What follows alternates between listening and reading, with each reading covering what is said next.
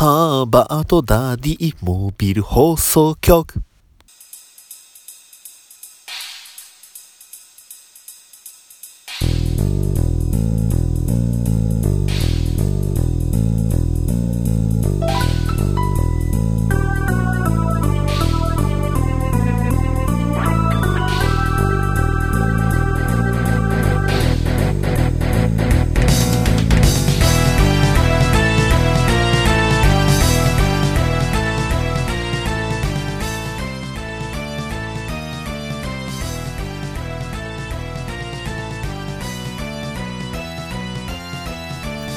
始まりましたバトダディモービル放送局。今回第10回ということで、えーまあ、このバトダディモービル放送局始めまして、まあ、今回がね、あのーまあ、ついに2桁に到達しました。全然ね、あのーこれまでねここまで続くとは思って、まあ、毎週、まあ、週に1話必ずやれたらいいなと思いながら作ってるんですけど、まあ、約 2, 2ヶ月ですね。あの12月と1月と続けてきての、まあ、ちょっとした感想なんですけどすごくねあの聞いてくださってる方がたくさんおられますということでね、まあ、ちょっとでもねあのアメコミに興味を持ったりとかねアメコミにまああのをよくご存知の方も、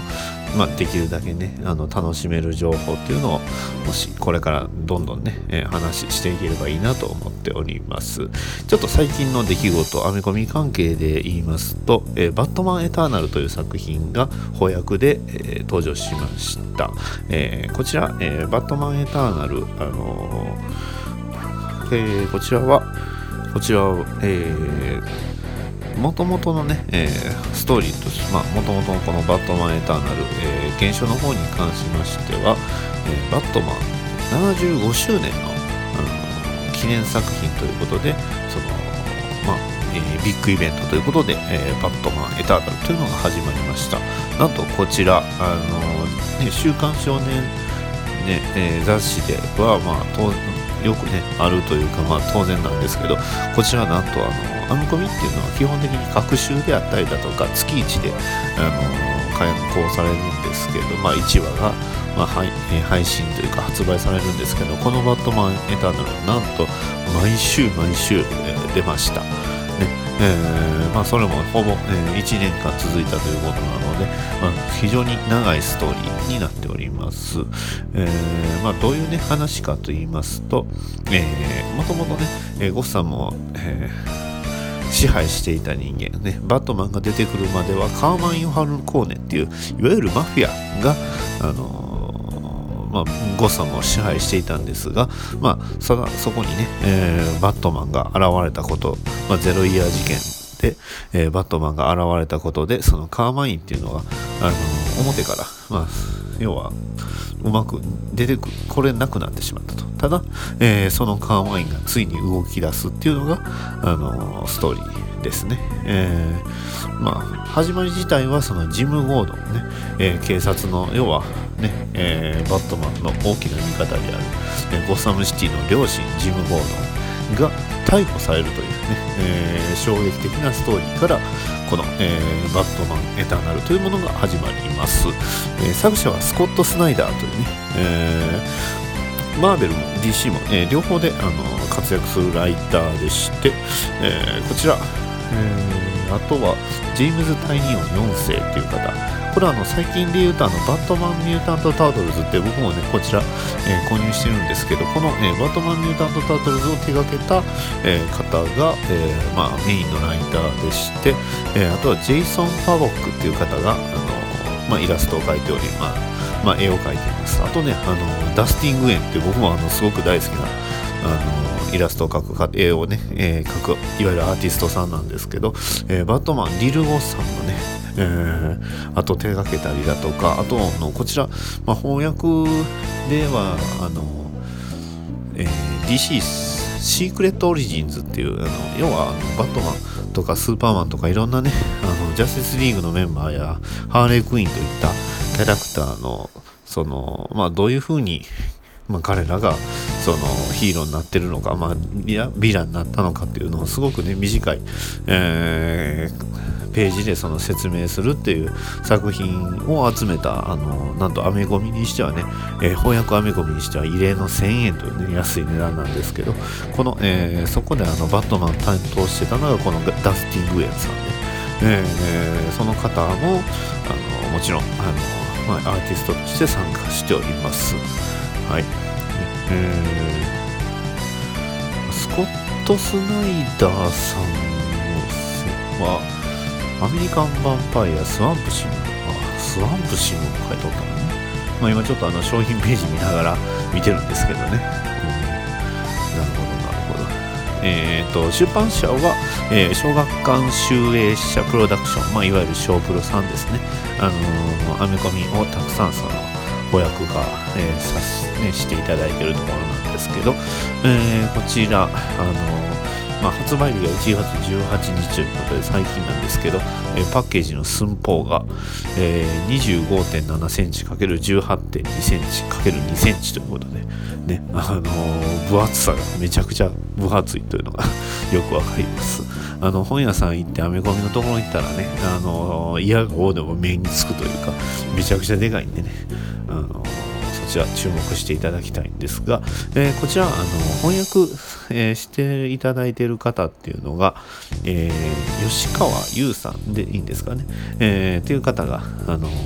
翻訳家、え翻訳の、えライターということであのこちら、え手がけておりますあの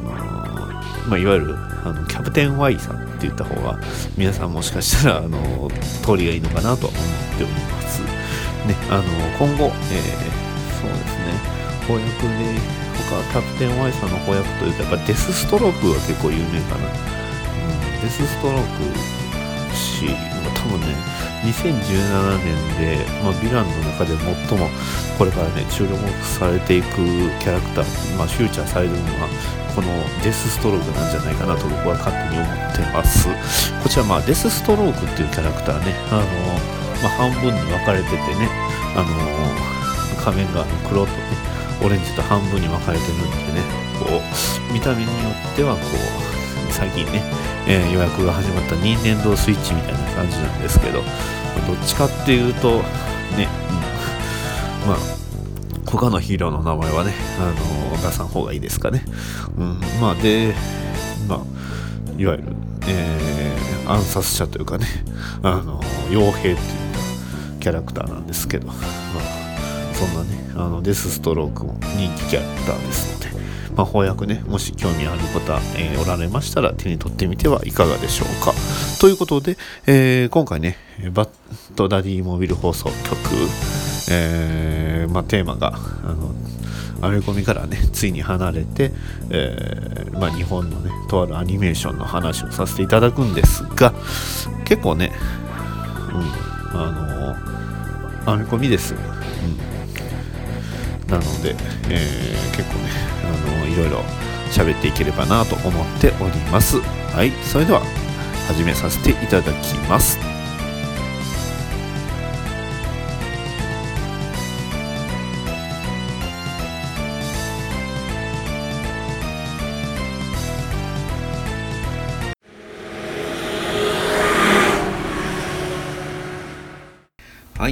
それでは、え第10回のテーマはタイガーバニーというね、えー、こちらサンライズ制作による日本のテレビアニメ作品となっております、えー、放送されたのは2011年の、え4月から、え9月まで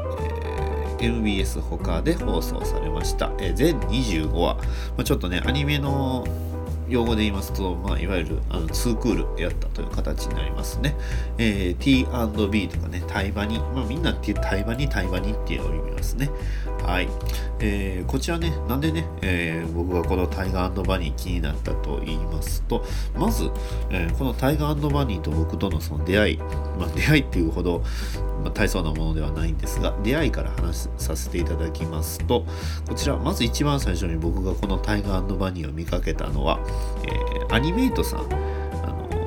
まあ、アニメ専門の、まあ、グッズであったりだとか、あのディスクであったりだとか、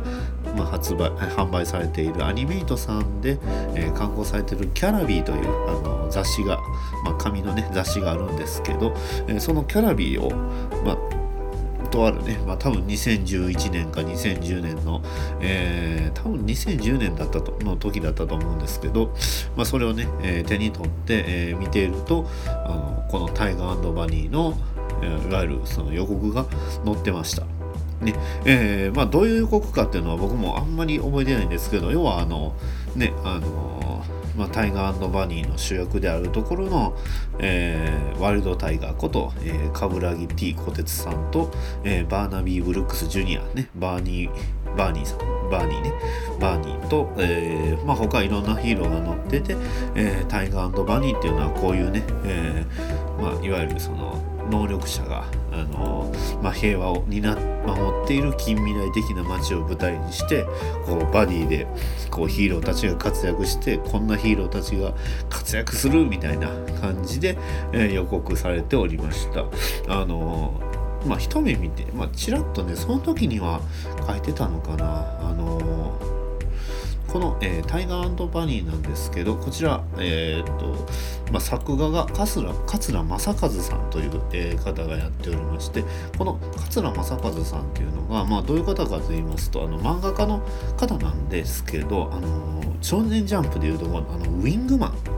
っていう作品で、えー、まあ、連載、えー、しておりましてあとはあの「田園少女」であったりだとか「合図」っていったね、えー、作品を、まあえー、書いている少年漫画家さんなんですけど、まあ、今で知ったらあの Z マンあのこれもアニメになってたと思うんですけど Z マンっていう作品を連載しておりまして、えーまあ、非常にねあのヒーローものを、えー、たくさん、まあ、取り扱ってるんですけど、えーまあ、ヒーローものとかあとはもうラブ、えーねえ、恋愛ものあのラブコメを結構、えー、手掛けられてる方が多いのあの作品が多いのかなと思っております、え、この方もねあのバットマンのあの映画の、えー、バットマンですよね。あの1989年に、えー、映画公開されたティム・バートンのバットマンですごいあの影響を受けたっていうのをまああの、まあ、この方がなんか雑誌、えー、キャラクターデザインバイブルボリューム4っていうあの雑誌、まあ、そういう、えー、本で、えー、語ったっていうのが、まあ、あるんですけど、まあ、その本からやっぱりねあのその方のその趣味全開といいますか あのー、すごくね、えー、全開な感じの方です。すごいねバットマングッズのコレクターとしてすごい有名でね、えーまあ、バットマンロビン、えー、ミスターフリーズの逆襲とかねダークナイトライジングではあのパンフレットにコメントこれダークナイトライジングのパンフレット僕持ってたんじゃないかな。あのコメント載ってはってあのダークナイトのアクションフィギュア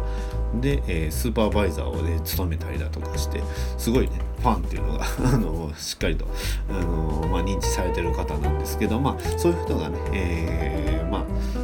漫画というあのキャラクターデザインしたということで、あのすごく、まあ、原案かな、えー、キャラクター原案したということで、えー、実にあのヒーローとしては、まあ、あのアメコミとすごく密接な関わりのある作品だなってあの世界観自体もあのアメコミにすごく、ね、まあ、あの近し似たというか近しあの世界観の作品でして、えー、まあ、らすじ、え、簡単に、え、話しさせていただきますと、えー、NEXT と呼ばれる、え特殊能力者がこの、ねえ世界のに誕生してから45年が立っております、えー、大都市シュテシュテルンビルドには、えー、スポンサー各社と契約のもとその能力を駆使して街の平和を守る NEXT によって構成されたスーパーヒーローたちが存在しています。ヒーローたちの活躍は専用の特別番組「ヒーロー TV」で中継されその年のキングオブヒーローの座をめぐるランキング争いを続けていました。というのがまああらすじです、まあ、そこまで、えー、番組のね深いところまで書いた記事だったかというのはちょっと微妙なんですけどまあバディものであって、えー、声優がこんな方ですよとか、えー、キャラクターこんなんであの制作スタッフはこんなんでっていうまでが入ってたかなとは思っております。ね。えー、実はねそのキャラビーあの同じ、えー、キャラビーの中でちょっと同時期に放送されるあの魔法少女まどかマギカ、えー、そっちもあの特集で載ってましてあの僕はね魔法少女まどかマギカすごくあの注目してましたその時にね。ちょうどまああの脚本家の名前が載ってたか載ってなかったかちょっと微妙な時期ではあったんですがまあねあのこれなんじゃこりゃっていうね。で脚本見た時あってなって。ねえー、マドカマギカ3話をね、えー、迎えたところあってなったっていうのがよく覚えてます。まあねそんなえー、マドカマギカの話しだすとまた結構止まらなくなっちゃうんでね、えー、そこはまあ自重していこうかなと思うんですが、えー、このタイガーバニーのまあ魅力について、えー、それぞれ話していきたいと思います。えー、やっぱりね、あのまあ、ヒーローっていうことでね、えー、王道かって言いますと割と王道とはちょっと違う。あの、まあ、邪道ではないんですけどね。もともとね、えー、ヒーローものにしてはその悪人っていうのが、えー、まあ、普通の一般の、えー、犯罪者であったりだとかその組織ではあの組織ウロボロスっていう組織とかあるんですけど、えこのタイガーバニーは何があのメインかというとやっぱりこれがあのヒーロー TV っていうもので、えまあ、いわゆるその商業的にそのヒーローがあの活躍しているっていうところが一番の、えーえー、ちまあ普段のねヒーローものとは違う、えー、違いなのかなと思います。これ実際あのヒーローたちの、えー、ヒーローコスチュームには、え各ね企業がまあ、ヒーローたちのスポンサーを募集するっていう、えー、商業展開が行われてましてこの、えーまあ、スポンサーに関しましてはそれぞれあの実在するスポンサーがあのついておりました、ね、例えばあの牛角とかねあの焼肉チェーンの牛角であったりだとかソフトバンクであったりだとかねえー、それこそ SH フィギュアーツってねついた、えーまあ、ロゴがついたりだとかねあの高須クリニックっていうのがついたりだとかねして、えーまあ、結構ねメディアミックスの中でもあの結構現実と、まあ、それぞれ結構まあ、リンクしてる部分っていうのが強かったなっていうのが、まあ、一番のイメージですね。はいえー、まあなんかいわゆるあの F1 みたいな感じなんですよね。あのスポーツとか F1 とか、まあ、そういうことであのまああの犯罪者をその捕まえて、えー、よりねテレビで活躍すればそこの、えー、スポンサーは、まあ、いわゆる CM になって。で、えー、CM になってその、まあ、スポンサー自体はそのヒーローを支援していってってするんですけどね。あの実際のねテレビ CM の、えー、あれ何だったかな。えー、っと、えー、ペプシですね、えー、ペプシのあのペプシコーラペプシコーラの CM に、まあ、このねタイガーバニーのキャラクターが出てきたりとかしてあのそういうところが目立った。あまあえーまあ、盛り上がったっていうところなんですけど、えー、この作品のね、えー、基本的にこの作品を好きなあの方っていうのは、まあ、ヒーロー好きな方もそうなんですけどやっぱりあの女性ファンっていうのがすごくたくさん、え、のいたようなあのイメージがあります。もともとね結構あんまりその最初の方はもしかしたらこれ女性を狙狙った女性向けっていうわけではないんじゃないかなあの物語のね後半での内容とかを見てみると確かにねあのこれは女性ターゲットだなっていうところは多々見られるんですけどもともとのコンセプトであったりだとかそのね作品の、えー、まあ、雰囲気っていうのは言うほどその女性ファンを獲得をその何ていうんですかあざといっていうのねそういうところを狙ったわけではないのかなっていうところだと思いますね。あのまあ、よく言われるあのそういうね女性向けのところの話で始まるところでよく言われるのはあのキャプテン翼ですよね。キャプテン翼って誰向けって言ったらやっぱ少年向けですよね。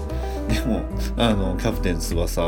で要はねあの女性の、まあ、いわゆる BL ものっていうのがあの走りっていう、ね、言われますけどこのねタイガーバニーを別に BL 向けを狙ったわけではないと、まあ、逆にそういうふうに狙わない方がやっぱり、えーまあ、そういうところをその生み出すところっていうのは狙わ変にね狙うよりは狙わない方がいいのかなっていうふうなところもね、えー、ちょっと思うんですけど、まああのー、まあ、メインのねストーリーとしてはやっぱりそのえー、ワイルドタイガーこと冠城 T 小鉄さんが、まあえー、結構ね、え、デビューから10年ということで、えーまあ、言うてしまえば結構古参のベテランなんですけど、えー、ベテランゆえに、まあ、人気も落ち目になってしまうというところなんですがそこに、えーまあ、ほぼ全く同じ能力を持つ、えー、ルーキー、ね、スーパールーキー若いね、えー、バーナビー・ブルックス・ジュニアっていうのとそのコンビを組んで、え、まあ悪と戦っていく、まあ、あの犯罪と戦っていくんですよね。えー、この小鉄さん、まあね、いわゆるおじさんというふうにねよく言われるんですけどおじさんの、えー、魅力っていうのはやっぱヒーローとして実に信念を持っています。ねえー、ポイントを稼ぐため、ね、目立つため、えスポンサーのためにヒーローをやってるんじゃなくて本当に人を助けるため、ね、それこそ社会を良くするため、ねえー、にその悪を正すためにそのヒーローとして、えー、信念を掲げるっていう小鉄さんと、まあ、あくまでもね、えー、ヒーローの仕事は仕事っていうことで、まあ、割り切ってそのポイントを稼ぐっていうね、えー、バーナビーっていうのはあのー、まあ、それこそデコボココンビだったわけですがただ、ね、他のヒーローたちと交,、ね、交流したりだとか、まあ、協力したりとかねえー、犯罪者を、ね、死のに死の制裁を、ね、加えるダークヒーロールナティックっていうね、あのー、キャラクターが出てくるんですけどそういうね、えー、ルナティックとの戦いを通して、まあ、それぞれね2人の、えー、ギクシャクデコボコバディはそれこそ本当のヒーローになっていくっていう、え、メインのストーリーですね。まあ、第2期の話になってくるとねあのネタバレがすごく出てくるので、まあ、あんまりね話はしないようにはするんですけど、うん、どっちかっていうと何て言うんですかあのこの NEXT っていうのは言ってしまえばあの普通の一般人とは違うわけですよね。えー、なので言ってしまえば、まあ、ある意味この NEXT っていうのは人種差別じゃないんですけど、まあ、普通のね一般の人とは違うっていうところを、あのー、まあ、出されてるのかなと思います。ねえー、ただその上でその彼らがその活躍する場所っていうのはあのー、そのヒーローになることっていうのでねあのこの NEXT の、あのまあ、若い NEXT たちが集まるその学校が出てきたりだとか、えー、するのでそういうところもねあの見どころの一つではありますので、えー、このね、えー、シュ,、まあ、シュテルンビルト、ねえー、ネクストっていうこの世界観っていうのを、あの楽しんでいただければなと思います、えー、まあ、ちょっとね余談なんですけどこれ2015年の10月、えハリウッドでの実写化が決定してるそうなんでねもしかしたらあの今年でもなんかあの動きがあるんじゃないかなとは思うんですけどどうなのかな。実写化なんかな。実写化っていうとどうしてもねあのスーパーなマリオさんだとかねちょっとエボルブな感じだとかね、進撃な何菓子とかね、あのルローニな何菓子とかいろいろ、いろいろ物議をね、あのキャシャンとかね、デビル、なんでもいない。それはもうこれ以上やめときましょう。まあいろいろね、あの、あるとは思うんですけど、えー、まあね、あの人気が出て、まあね、いろいろ、えー、グッズも増えるんで、これね、あのー、まあ、女性にへのファンのが増えたっていうことの、まあ、大きなね、あの、メリットといいますかとにかくグッズの供給が多いと。あの、SH フィギュアアーツっていうね、えー、すごい出来のいいフィギュア、えー、ももちろんなんですけどとにかくあの iPhone のケースだとかあのねあの僕も大好きなクリアファイルですねアニメのクリアファイルね、えー、いっぱいあっても特に使うなんか入れるわけでもないのにどんどん溜まっていくやつですけどねあのそういうグッズの供給がすごい多いっていうのはこれねあのすごくいいなとは思いますね、えー、この作品好きだけどなかなかグッズにならないとかそういうのをねあのいろんなね、えー、まあ、アニメ漫画特にねアメコミで言えばねこのキャラクター好きなのにこのキャラクターのフィギュアは存在しないとかそういうのってよくありますよね。それ多分あの別にアメアメコミに限らずいろんなねあのジャンルのもので、えー、言えるとことではあるんですけどこのねあのタイガーバニーに関しましてはこの公式からのグッズがめちゃくちゃ多いので、あのー、今からねもしハマってもあのグッズをにねあふれてあのキャラのこれが欲しいっていうのは大体はありますね。クバイソンのネンドロイド裏市はそんなない。うん、まあそんなねあの需要があるのかどうかっていうのがなんかそういうとねロックバイソン好きのねあの人らには非常に失礼というかロックバイソン好きですよ。ね。よく牛角さんって言われるんですけどね。あの、まあ、名前から見た通りすごい硬そうな感じの、えー、キャラクターなんですけどね、えー、スポンサーが牛角好きや。ね。えー、ハイブリッド太麺堂々、ね、日清食品ですね、あの、キャッチコピーは西海岸の猛牛戦車ということでね、あの、モチーフはね牛をモチーフにしたあの緑のスーツ。これあのモチーフもすごい分かりやすくて、まあ、あのロックバイソンさんは牛牛ですよね、えー、他にもそのえー、バーナリー・ブルックス・ジュニアね。あのこれ主役の一人なんですけどあのバーニーって言われるんですけどまあウサギですよね。バーニーってことで。ねえー、もう一人の主役のワイルドタイガー、ねえー、カブラギ・ティ・コテスさんはもう虎ですよね。あの虎、ね、ウサギ、牛、ほらほらほらほら、そうですよ。ね、ここでね、あのお気づきの方はピンとくると思うんですが、これね、あの十二支のを、まあ、元にしてる、えー、モチーフにしてますのですごく分かりやすいと。ねキャラクターで言うとね、えー、気になる、まあ、僕の好きなキャラクターで言うと、えー、折り紙サイクロンっていうね、えー、キャラクター忍者を、えーまあ、元にしたようなキャラクターなんですけどとにかくスポンサーが多いと。ねえー、先ほども言いましたけどタカスクリニックさんだとか DMM さんナンジャタウンさん大江戸温泉物語さんとかねあのですけどこれはね、えー、折り紙サイクロン、まあ、中身はねあの能力はあの擬態能力なんですけど、まあ、身体能力が、ね、人間としてすごく高いというかすごいやっぱり努力をしているキャラクターっていうのが見れるんであのー、まあモチーフが忍者で結構ね忍者と歌舞伎の熊取風になっててすごいかっこいいんですけど、まあねえー、折り紙サイクロンね、えー結構ねあの弱気な感じのキャラクターだったんですけど、まあ、あの声優さんも僕の好きなね岡本信彦さんということで、えー、非常にあのいいキャラクターだったと思います。あとね、えーとまあ、ここでね、えー、全部のヒーローを紹介するとね、あとはそのファイアーエンブレムだとかね、あのドラゴンキッドとかスカイハイとかね、えー、ブルーローズとか、あのブルーローズ、あの水、氷を操るね、えー、氷を操るっていうといろいろね、あのアメコミで言うとね、あの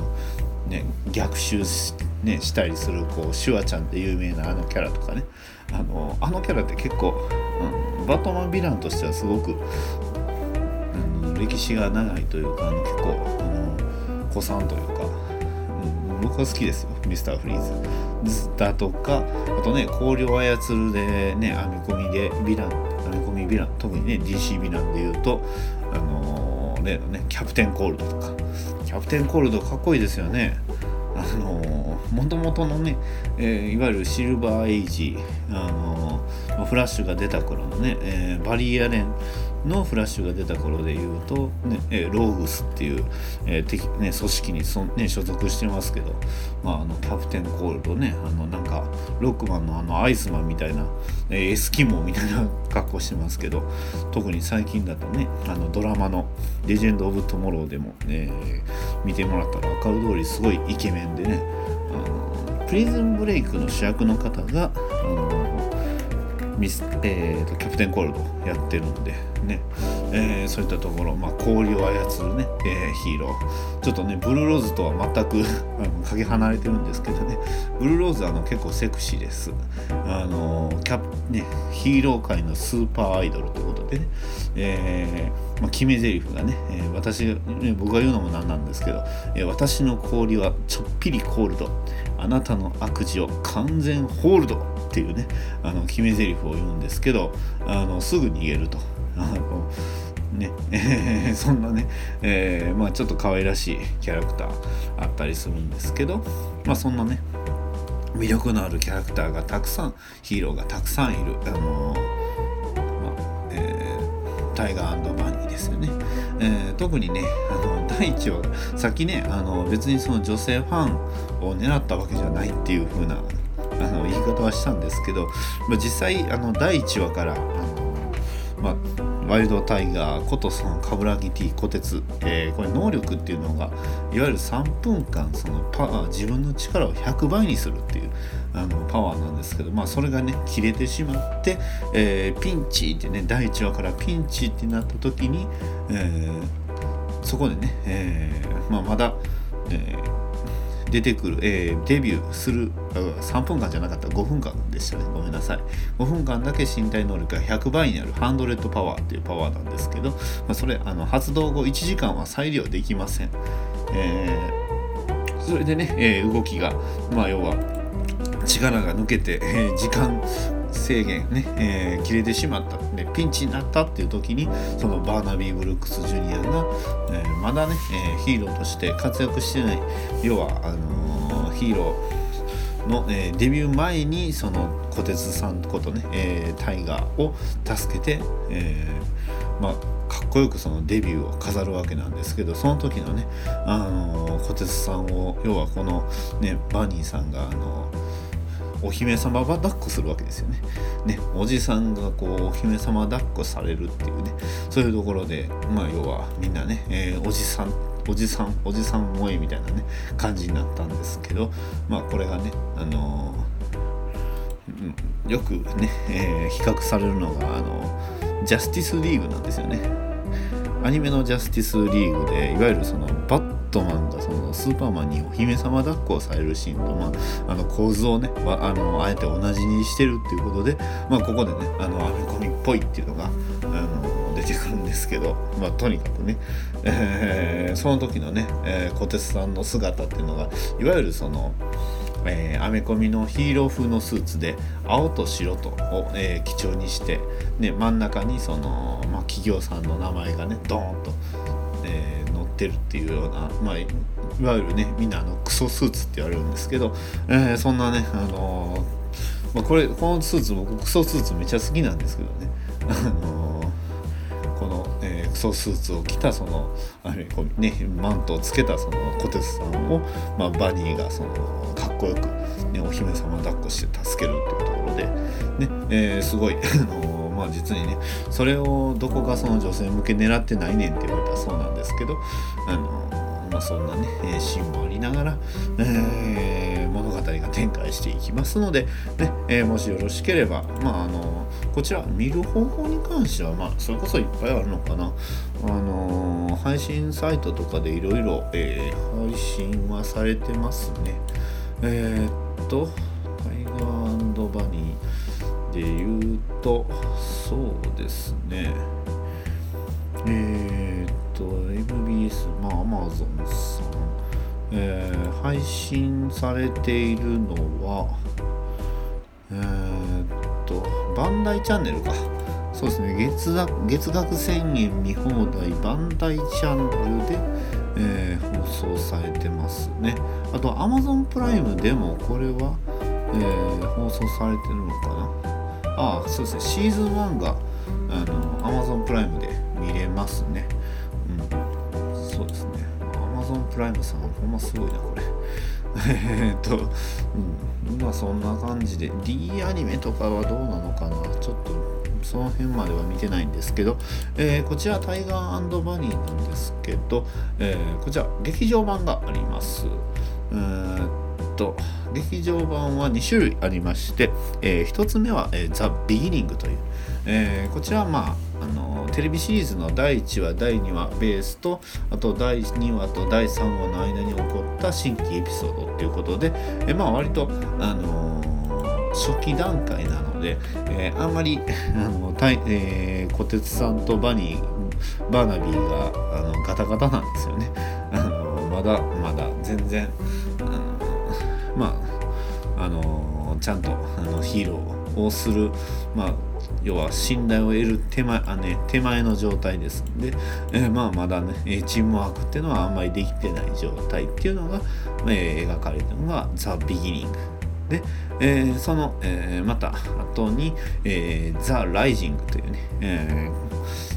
ー、まああのこちらのテレビシリーズ最終回後のストーリーを描く完全新作映画ということで、えーえー、劇場公開されました。あのこちらではねあのゴールデン・ライアンっていうあのキャラクターが出てくるんですけど、えー、結構そういうのが一定範囲内の重力を増倍させる増幅か増幅させるっていうね、えー、すごいあのパワフルなキャラクターなんですけど、まあ、実はねあのバーナビーより若くて、えー、初めね出た頃はバーナビーみたいな感じでね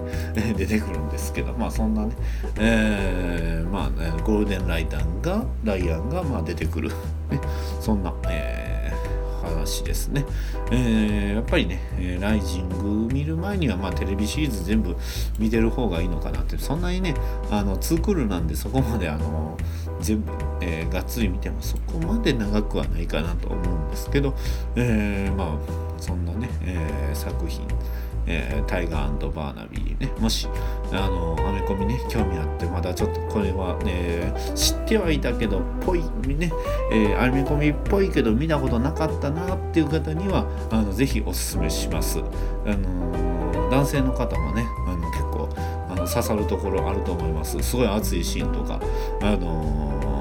まあ、コンビ、まあ、バディものっていうことでね、えー、すごいチームワークを発揮するシーンとか、まあ、それこそね、えーまあ、小鉄さんってあの娘さんが1人だけ、まあ、あのいまして奥さんはちょっとね病気かなんかで亡くなってしまってるんですけど、まあ、そんなねあの父親の悲哀っていうものもありますんで特にねあのポッドキャスト界隈に割と多いそのねえー、父親、ね、パパたちにもおすすめできるんじゃないかなって思っておりますので、えー、もしね、えー、こちら、まあ、あのもし見る、えー、見ていただければ、まああのまたもしね感想とか、えー、シャープ BDMH つけていただいたらまたこね、番組内で、えー、お話しさせていただきますので、えー、そちらも、えー、またよろしくお願いします。というわけで、え第10回、えタイガーバーナビー、まああの簡単ではありますがこんな感じで、えー、解説ね紹介させていただきました。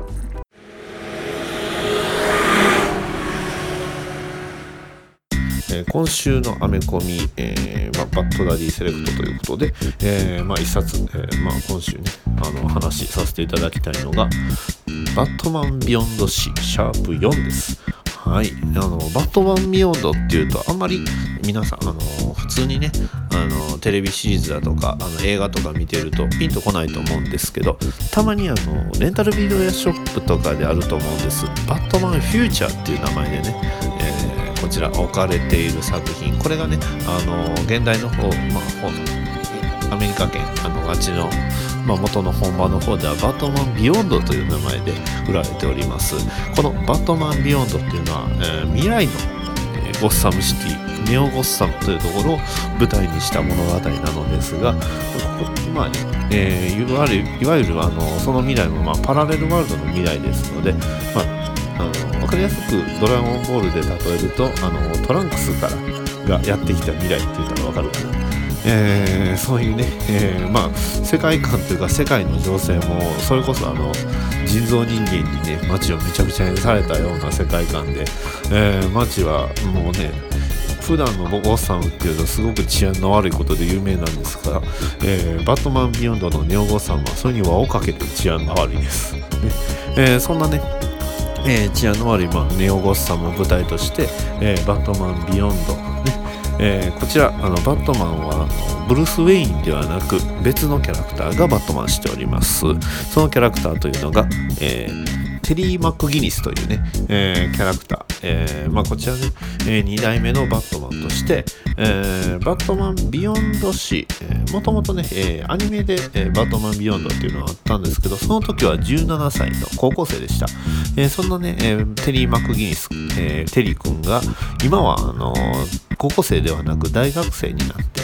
で、えー、まあいろいろなんやかんやありまして今またね再びバットマンビヨンドとして活躍してるんですが、まあ、あのこのね、えー、リバースでバットマンビヨンドっていうのは、まあ、テリー君に戻りました。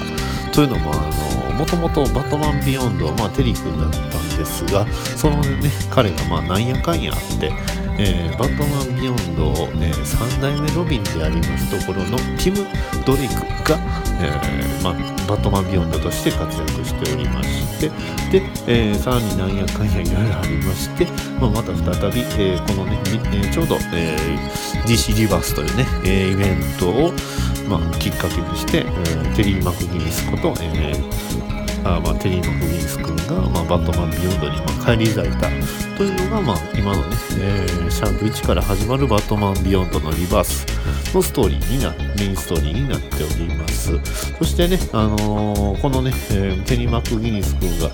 再びバットマンビヨンドとして活躍するんですが最近結構ねあの敵がめちゃくちゃ強いということでめちゃくちゃあのボロボロになって、すごいピンチになってました。ねえー、まあ、それでもね、えー、まあ、相手はそのジョーカーズと言われる、まあ、あの要はジョーカーのね、え思想を受け継いだ、まあ、言ってしまえば受け継いだって言ってもすごくね、大敗的な、あの世界で、あのやってますんで、まあ、特にね、あの統率が取れてるかっていうと微妙なとこなんですけど、そんなね、ところで、えー、まあ、ネオゴッサムを守ろうと、えー、テリー・マクギリスは、えー、ジョーカーズというのに、えー、潜入ね、自分が変装して、ジョーカーっぽい格好して変装して、で、えー、まあ、自分のね、恋人や、えー、まあ、街を救おうとするっていう、えー、物語なんですけど、このね、シャープ4でどうなるかって言いますと、なんとね、えー、ボロボロになったバットマンのね、ビヨンドスーツを、えー、から新しいね、バットマンビヨンドスーツが出てくるわけなんですけど、これがまためちゃくちゃかっこいいと。ねえー、バットマンビヨンドスーツっていうのはほとんどね、もう真っ黒です。真っ黒で、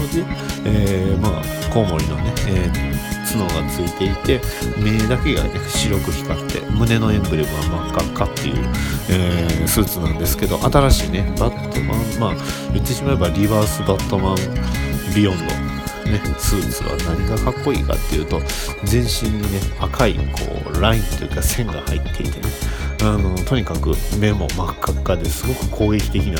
デザインなんですけどそのねテリーがその、えー、スーツを着て戦うともうめちゃくちゃ強いと。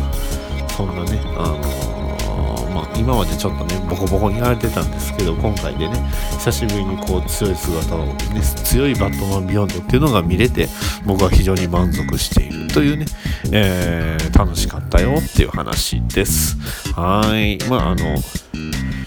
このね、えー、まあ、バッドダディセレクト、えー、まあ、今週のね、えー、一冊紹介していくんですけど、あの紹介といいますか、ただ単に僕がね、あの見てあの楽しかった、面白かったっていうのを言うだけのコーナーなので、あのぜひ見てはどうですかっていうのは、まあ、できる限り言わないようにはします。あの続きもんなんで、なかなかね、あの手出しにくいところではありますんで、もしね、え興味があったらっていうところではありますので、はい。まあ、そんなね、バットマンビヨンド、あのいつかね、えー、こちらもテーマとして語っていきたいな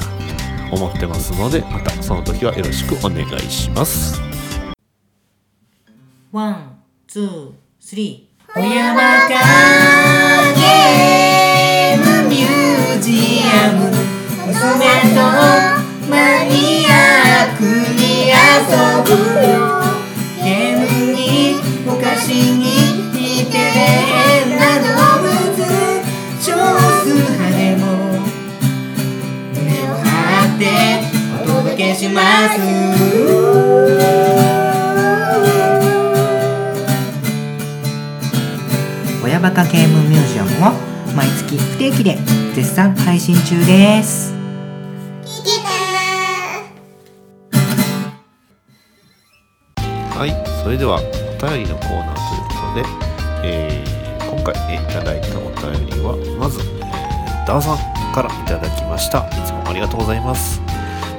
まさかマーベル年コアニメを知ってるおっさんが俺たちの他にいたなんてといただきました。ありがとうございます。は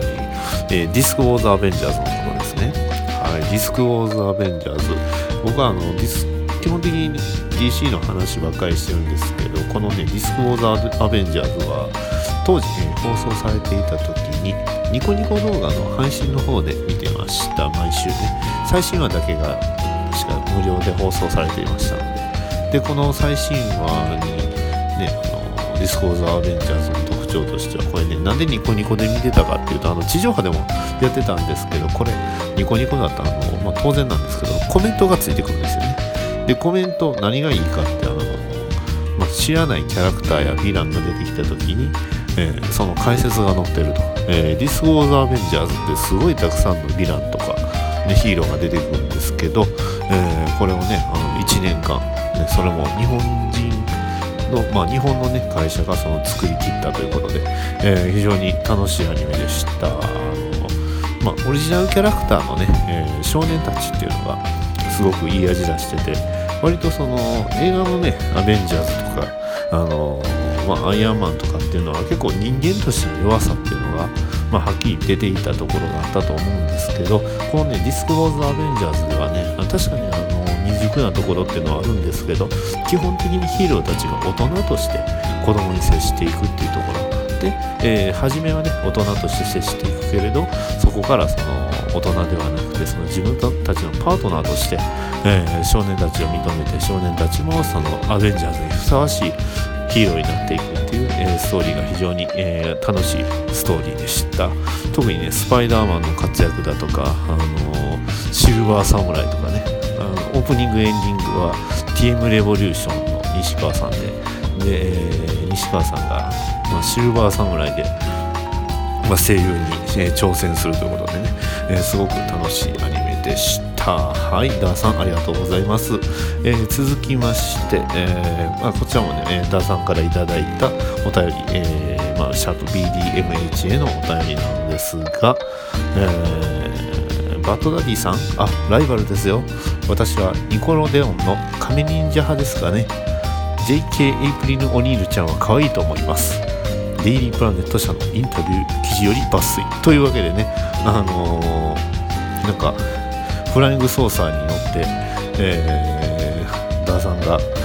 去っていく、えー、スーパーのタイムセールに向かっていく画像とともにこちら、えー、送られました。ありがとうございます。なんとね、あのー、おさらぼ話、えー、他にもね、えー、おさもん話の、えー、で有名なのダーさんからあのライバル潜入ですよ。いやすごい恐れ多いと言いますか。ね神忍者ですよね、まあ、バットマン、えー、タートルズの話がすごくしたいんですけどなかなかね、あのー、時間が取れてないということなんで、あのー、実にまあ、あのできるだけね、えー、接触こちらからしていきたいなと思っております。えあのデイリープラネット社のインタビュー記事ということでね、羨ましいですね。僕もあのいつかね、デイリープラネット社のインタビューを受けれるようになればなと思います。あとね、あのニュースで言えば、あのビッキー・ベールさんに、えー、自分の名前を呼んでいただければなと思っております。はい。えー、さらにもう一つ、えー、ダースさんからまたいただきました。ありがとうございます。えー、UFO キャッチャーでゲットした景品で2番目に残念だったものは何ですかといただきました。ありがとうございます。えー、こちらね、あのマドカマギカ、えー、魔法少女マドカマギカの、えー、キューベイの、えー、ぬいぐるみ、これが残念ですね。えどれぐらい残念かと言いますと、あの普通ね、あのアニメの、えキャラクターなんですけど、まあ、いわゆる、ね、マスコット的なキャラクターっていうと、まあ、内容知ってる人にはあれとは思うんですと思われると思うんですが、まあ、サイズとしては、なんていうか、うさぎサイズというかね、あのアニメでの描写では、まあ、小動物サイズなんですけど、えー、僕の撮ったあの UFO キャッチャーで撮った景品っていうのはサイズでして、えー、頭の大きさがどれぐらいかな、えー、全部あのえ、まあ、丸いんですけどあの、まあ、抱きしめられるぐらいというかあの、まあ、直径が半直径が50センチぐらいもっと大きいかな1メーーほどではないんですけどね、めちゃめちゃ大きいですよね。で、これがあの娘に喜ばれるかなと思って買ったんです。あまあ、取ったんですが、あのー、まあ、あんまり受けがよろしくなかったということでね、まあ、残念だったかな、まあ、まだねあのこっちの方はそんなに、えー、まあ、これからもね娘がね大きくなってきたり、ねえー、したらもしかしたらこうね、えー、クッション代わりに使えるのかなと思うんですが、まあ、一番ね残念だった、え UFO キャッチャーでゲットした商品というとあのこれもねアニメのキャラクターなんですが、えー、ソードアートオンラインのあの主人公のキリト君の、えー、人形ですね。はい。あのこれがねこれ撮ったよってあの嫁さんに見せた時時にね言われたのがね、えー、そんなもんあそれ売れるねって言われて すごく悲しくなりました。あの、まあ、売らずにね実はバッドダディモービルに、えー、保管ね大切に保管してるんで今のところ、えー、安全なんですが、まあねえー、新しい部屋に置こうかなと思っております、えー、今回ねいただいたお便りは以上になります。はい。すべてダーさんからのお便りでした。ありがとうございます。いつも本当にねいやライバルと言いますかもういろいろ教えていただいて本当にいつも感謝しております。はい。以上です。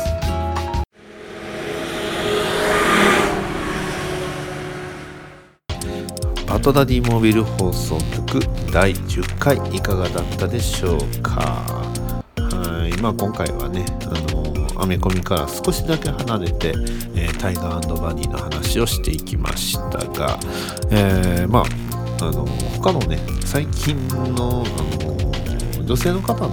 ポッドキャストをこう聞いてくるとすごくねタイバニの話題が割とあったりするんで結構ね2万センチなんかじゃないかなと思うところはあるんですがまああの僕なりにあのタイガーバニーっていうのをあのいろいろ話はできたと思います。他にもねあの好きなシーンだとかあの細かいキャラクターのこうねおじさんのどこがいいっていうのをねいろいろ話していくとそれこそねあの今回もあのできるだけ30分に全部で収めようかなと思ってたところが、まあ、のタイガーバニーの話だけで30分話してしまいましたので、えー、結構ね尽きないところなのかなと思います、まあ、またこれもねおいおいもしどなたかと話できればいいかなとは思ってますのでね。はい、えー、まあ、こんな感じで、えー、バトナリーモービル放送局はね、えー、10回続いて約ほぼ2ヶ月ということになちますが、まあ、これからでもね、えー、週1配信を、目指して、えー、ほとんど先週もなくできるね限りストレスないようにただちょっとね聞いてる方にストレスかかってしまったらそれは意味ないかなとは思ってるんですが、まあ、できる限り詰まることないように話していければいいなと思っております。バッドダディモービル放送局ではお便りを募集しております。Twitter のハッシュタグシャープ BDMH、え、番組ブログのコメント欄、えー、Gmail batdaddymobile アットマーク gmail.com バッドダディモービルアットマーク gmail.com までコメントいただければ番組内で紹介させていただきます。次回バトマン間違えた。え、次回バトダディモービル放送局第11回バットマンサンをお届けします。はいそれではさよなら。